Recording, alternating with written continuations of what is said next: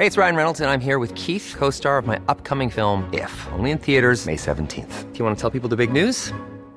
All right, I'll do it. Sign up now and you'll get unlimited for $15 a month in six months of Paramount Plus Essential Plan on us. Mintmobile.com slash switch. Upfront payment of $45 equivalent to $15 per month. Unlimited over 40 gigabytes per month. Face lower speeds. Videos at 480p. Active Mint customers by 531.24 get six months of Paramount Plus Essential Plan. Auto renews after six months. Offer ends May 31st, 2024. Separate Paramount Plus registration required. Terms and conditions apply if rated PG. La Tierra nos acaba de volver a saludar. Nos mandó un recordatorio de que estamos ocupando un espacio que tal vez no nos pertenece. Tenemos que ser agradecidos por la oportunidad que se nos da de seguir aquí y de conservar a nuestros seres queridos. He estado leyendo sus comentarios desde el primer episodio de Radio Macabra, y créanme que agradezco todo lo que me escriben, absolutamente todo. Muchos me piden saludos y créanme que no acabaría si voy uno por uno, pero ustedes saben quiénes son y lo mucho que significa para nosotros que estén cada semana pendientes de este proyecto. A todos ustedes, que sé que van a dejar un saludo cada, cada miércoles, gracias. Otro de los comentarios que más me dejan son los que piden historias más largas. No tengo una justificación válida, solo decirles que el formato inicial de Radio Macabra era ese, traerles a ustedes historias cortas que se cuentan de boca en boca y que de alguna manera merece un espacio en este gran canal. Prometo preparar algo más largo próximamente, para todos los que disfrutan de perderse en mis palabras y echar a volar su imaginación. Pero también quiero pedirles un favor. Ayúdenme mandando sus historias para que pueda compartirlas con las demás. Esa es la manera en que nosotros podemos generar cada vez más contenido. Hace ya casi un año y medio que comenzamos este proyecto de la mano de Relatos de Horror, y esperamos seguir aquí por mucho tiempo más porque esto se hace por y para ustedes, que son los que nos motivan a seguir aquí. No los quiero aburrir con más palabreo, solo quiero decirles que siempre estoy pendiente de todo lo que pasa con Radio Macabra y agradecerles por su preferencia. Antes de irme les recuerdo que nos ayudan mucho dejando un like, comentando el video y compartiendo el contenido de todo el canal. De verdad que no tengo cómo agradecerles tanto cariño. Ahora sí, regresamos a la programación habitual. Bienvenidos una semana más a Radio Macabra, su programa favorito de la noche. Como muchos saben, se acerca el mes del terror y nosotros nos estamos preparando para esas fechas. Como todos en Ciudad Macabra, comenzamos a interesarnos por estos temas leyendo historias de terror. Algunos en las escuelas o en libros que teníamos viejos en casa. Pero ¿qué pensarían si les digo que el terror más grande puede acechar en una biblioteca. De eso se trata la historia de hoy, un relato corto que nos comparte un buen amigo desde la ciudad de Minatitlán. El episodio de hoy se titula El espíritu de la biblioteca y es traído para ustedes solo aquí, en Radio Macabra. Éxitos que te matarán de miedo. Es momento de acomodarse en el sillón y echar a volar su imaginación, pues nosotros estamos a punto de comenzar.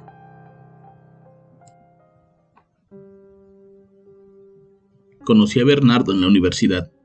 Por azares del destino, la vida quiso que viviéramos juntos en una pensión. Era un tipo muy alegre y divertido. No se metía en problemas con nadie y siempre estaba para cualquier cosa que necesitáramos. Al igual que a mí, le gustaba mucho platicar y contar historias de corte paranormal. Conocía a mucha gente con historias particulares y familiares que le contaban incluso historias que ocurrían en su propia casa. Pero había una historia que siempre le pedía que me contara, pues cada vez que lo hacía me dejaba bastante asustado y sorprendido. Esa historia le sucedió a él, nadie se la contó. Cuando Bernardo iba en la preparatoria, entró a hacer su servicio social en la biblioteca de la ciudad. Por cuestiones burocráticas tenía que hacerlo en una dependencia de gobierno, y el único lugar donde fue a pedir la oportunidad fue ahí y lo aceptaron. Era muy propio de él, que las cosas se le dieran por su gran carisma y personalidad. Todas las tardes después de la escuela pasaba a comer a casa para después irse a trabajar a la biblioteca. Su labor era acomodar libros en ese lugar, mantenerlos limpios y estar al pendiente de que nadie se llevara alguno de esos viejos libros sin permiso. Para cualquiera podría parecer aburrido, pero para él tenía su encanto ese lugar. Las personas que trabajaban en ese lugar eran adultos todos. gente mayor con responsabilidades que los hacía estar un poco menos emocionados que mi amigo. Habían pasado tantos años en ese lugar que con el tiempo habían perdido un poco la emoción. Todas las tardes era lo mismo, sus compañeros molestos por las condiciones de trabajo y por el desorden que dejaba la gente. Desorden que ellos no arreglaban, dicho sea de paso. A Bernardo le costó poco tiempo ganárselos. Sabía cómo tratar a gente como ellos y con el paso de las semanas las cosas habían cambiado un poco, al grado de ganarse la confianza de la encargada del lugar, la señora Dora. Una tarde no había nadie en la biblioteca. No era extraño, pues en esas fechas era más fácil buscar información en Internet que en un libro, pero de vez en cuando alguien se paraba ahí buscando cosas en particular. Ese día Bernardo y Dora platicaban sobre la escuela, cuando de pronto se escuchó el ruido que hace una pila de libros cuando se cae. Ambos se quedaron callados por unos segundos, y al ver que no había nadie más ahí, Bernardo se levantó y caminó hacia uno de los pasillos del fondo. Allí encontró seis libros gruesos tirados en el piso, los recogió y los acomodó en los estantes. Al regresar a la oficina, notó que Dora estaba en el jardín fumando un cigarro. Nunca la había visto fumar. Llevaba casi dos meses ahí y no sabía eso de ella, me dijo. Al percatarse de ello, mi amigo salió rápido al jardín para fumar un cigarro con su jefa. Para él era un alivio, pues fumaba bastante y en esos dos meses no lo había hecho por temor a que lo fueran a regañar. Eran unos libros que se cayeron, pero ya los acomodé, le dijo. Mm, esos libros siempre se caen. ¿Sí? A lo mejor está desbalanceado el librero. Si quiere le pongo algo para que ya no se mueva. No, ni te preocupes por eso. Nunca hay dinero para cambiar ese viejo mobiliario, le contestó la mujer. Los días siguientes estuvieron especialmente tranquilos. Ya se habían acabado los temas de conversación y los días más emocionantes eran los martes y jueves cuando se usaba la biblioteca para dar clases de ajedrez. Fue justamente un jueves cuando Bernardo notó algo extraño. Dice que estaba sentado en un escritorio, pensando en lo aburrido que era trabajar ahí por más de 15 años como Dora, cuando vio una sombra pasar entre los pasillos. Revisó la lista de entradas y vio que no había nadie llegando después de la clase de ajedrez, así que caminó hasta esa zona para ver quién andaba ahí. Al llegar no encontró nada raro, era como si su mente le hubiera jugado una broma nada más. La hora de la salida era a las 6 de la tarde, pero esa vez Dora le dijo que iban a cerrar a las 5, que no había nada que hacer y ella tenía que salir a hacer unos mandados. Él la notaba nerviosa, movía los dedos de las manos de manera inusual, le temblaba una pierna y hablaba como si alguien la estuviera apurando. Justo acababa de llegar el guardia cuando ellos iban saliendo. Don Toño, le dejemos cerrado todo, así que mejor use el baño de afuera, le dijo la mujer al policía. Ah, entiendo, entiendo. Perfecto. Cualquier cosa le llamo. Sí, por favor, cuídese mucho. Si la actitud de Dora ya le había parecido extraña a Bernardo, el hecho de que se preocupara tanto por don Toño era aún más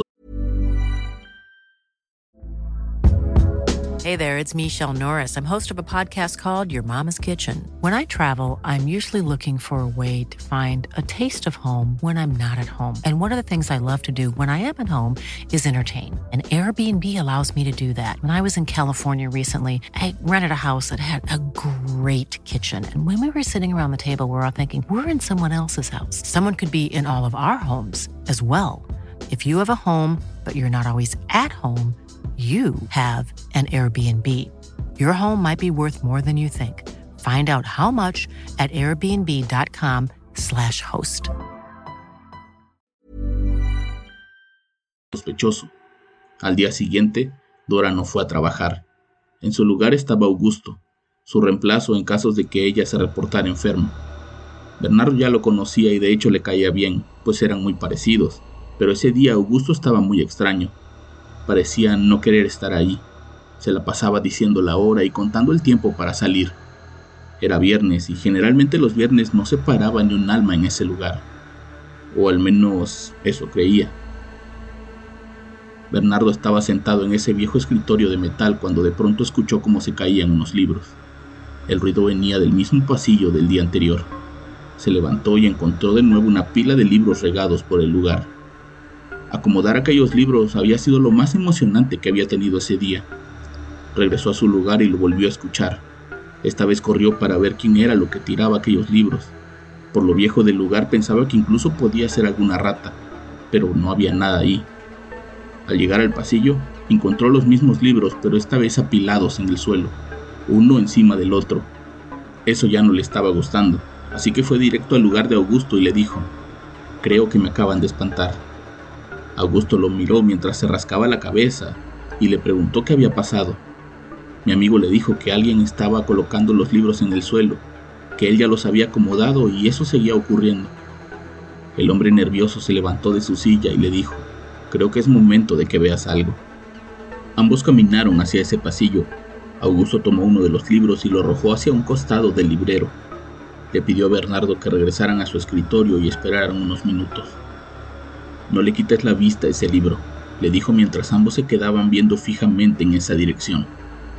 De pronto, desde el librero, salió una mano que alcanzó ese viejo libro para después de unos segundos escuchar cómo se caían nuevamente.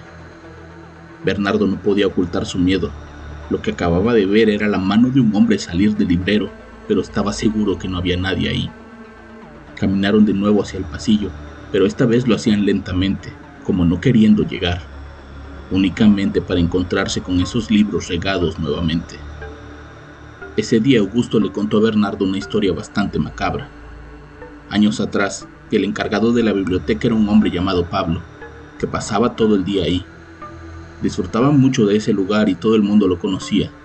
Era amable y siempre estaba dispuesto a ayudar a quien se lo pedía pero con el tiempo su temperamento comenzó a cambiar. Los problemas en su casa lo estaban volviendo un tipo iracundo y desconfiado, llegando al punto de volverse despreciable para mucha gente. Un día, Pablo se presentó al trabajo hecho trizas. Su mujer le había confesado que tenía un amante y le había pedido el divorcio para irse con su nueva pareja a otra ciudad. Eso había devastado al hombre quien, en un arranque de tristeza, colgó una cuerda de una de las vigas y subiéndose en una pila de libros, terminó con sus días en ese lugar.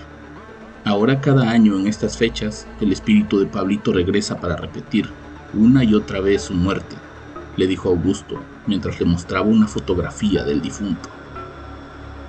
Al morir, su plaza se le quedó a su esposa, quien al no tener trabajo decidió ocuparla, hacía ya 15 años.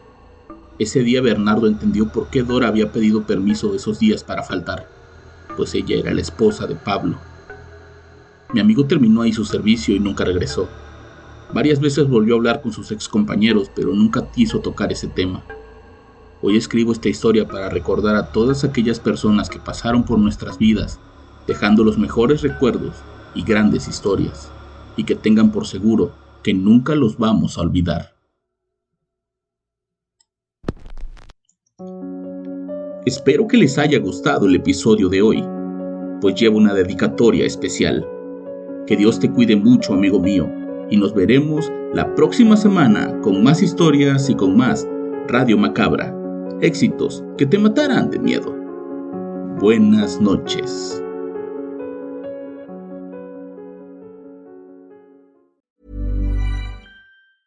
If you thought the only way to get a more defined jawline with natural looking results was through surgery, think again. Juvederm Volux XC is a non surgical injectable gel filler that improves moderate to severe loss of jawline definition and can help you achieve natural looking results with little downtime. Even better, this improved definition lasts up to one year with optimal treatment. No maintenance required. Improve jawline definition for a smooth, sculpted look with Juvederm Volux XC. For important safety information and to find a licensed specialist, visit juvederm.com. That's J U V E D E R M.com. Not for people with severe allergic reactions, allergies to lidocaine, or the proteins used in Juvederm. Common side effects include injection site redness, swelling, pain, tenderness, firmness, lumps, bumps, bruising, discoloration, or itching. There's a risk of unintentional injection into a blood vessel, which can cause vision abnormalities, blindness, stroke, temporary scabs, or scarring. Talk to a licensed specialist to find out if it's right for you.